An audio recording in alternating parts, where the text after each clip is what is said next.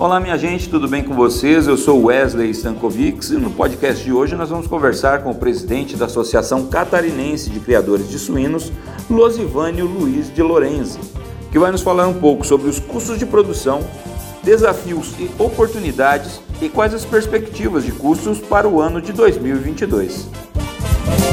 E lembramos que o nosso podcast tem o apoio de Elanco, Topkins Norsvin e Berenger Ingelheim.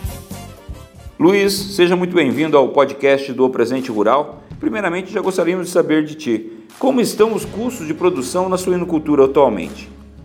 Olá, Wesley, é um prazer poder participar desse podcast aqui do Presente Rural.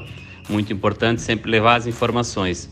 Os custos de produção na suinocultura atualmente estão muito altos. Nós temos um problema sério que é com relação aos grãos que subiram muito e isso faz com que os produtores estão muito apreensivos com a questão da suinocultura, o futuro dela, principalmente no setor independente, onde os custos chegam a R$ reais em algumas regiões do estado e o, que está sendo comercializado no preço do suíno não chega a R$ reais. Então, um prejuízo acima de R$ reais por animal comercializado, o que traz uma insegurança muito grande para os nossos produtores.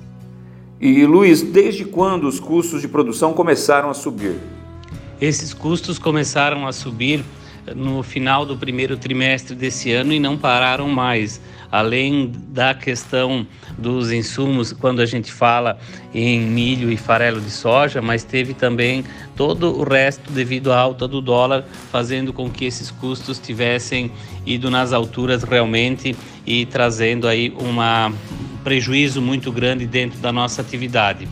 E os elementos que contribuíram para isso realmente uh, foram um pouco das exportações, a perda de safra por seca, e, enfim, a janela que não fechou conforme deveria ser e sempre questionando a produtividade futura se seria a mesma. Então eu vejo que a especulação trabalhou muito bem também para que esses preços estivessem nessas alturas. Gostaria de aproveitar para agradecer aos nossos patrocinadores, Emicel HT, uma inovação Elanco para melhorar a integridade intestinal e reduzir o custo alimentar dos seus animais. Topics Norsvin, a empresa de genética suína mais inovadora do mundo. E Beringer Ingelheim. E Luiz, como que está a margem de lucro para os produtores? É, você pode falar um pouco também sobre a questão integrados e independentes? A margem de lucro, quando se fala em produtores eh, cooperados e integrados, ela sempre acontece, porque na hora boa ele não consegue receber aquilo que recebe no independente, mas na hora ruim também ele não chega a perder. Ele chega no mínimo a empatar. Então sempre sobra algo daí para cima e essa é a realidade desse setor que tem crescido muito e cada vez mais o independente pela perda que ele está tendo hoje, mais de 200 reais de prejuízo por animal, acaba se integrando através de indústrias ou cooperativas ou alguns até desistindo da atividade. Quais os elementos que contribuem para que os custos estejam nesses patamares? Os custos de produção eles tendem a cair. A gente vê que as safras que estavam mais pessimistas começam a colheita e têm dado resultado melhor do que aquilo que foi projetado. Outra situação é que o Brasil não vai exportar tanto grãos como foi o ano passado e outros cereais que está se usando para ração, então a tendência é fazer com que o preço do milho caia a gente não vai ter mais um preço de milho a 40, 50, 60 reais como era antigamente, mas eu acredito que teremos condições sim de manter a nossa atividade sustentável num custo mais justo e elevar o preço da carne suína, porque quando a gente olha para o produtor, o preço que se vende em quilo está muito barato frente àquilo que está no supermercado.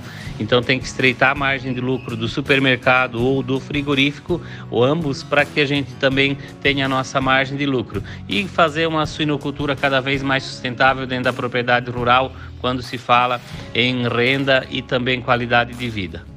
Luiz, embora haja desafios, também há oportunidades hoje? Quais? Apesar de todas essas dificuldades, a suinocultura ela está crescendo e crescendo bastante.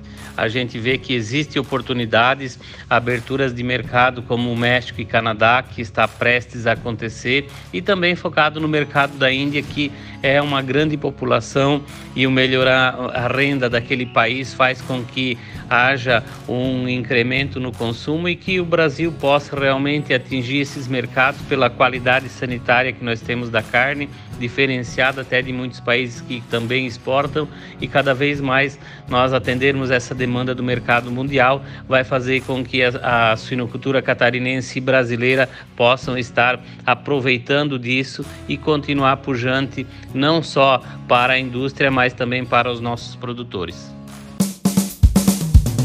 Rosivânio, muito obrigado pela sua participação nesse podcast conosco e agradecer mais uma vez aos nossos patrocinadores.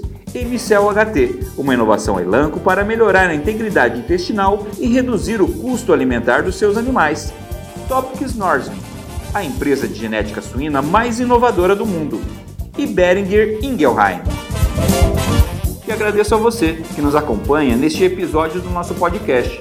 Fique ligado em nossas redes sociais e nas melhores plataformas de áudio para não perder nenhum episódio. Até a próxima! O Presente Rural, o canal do agronegócio.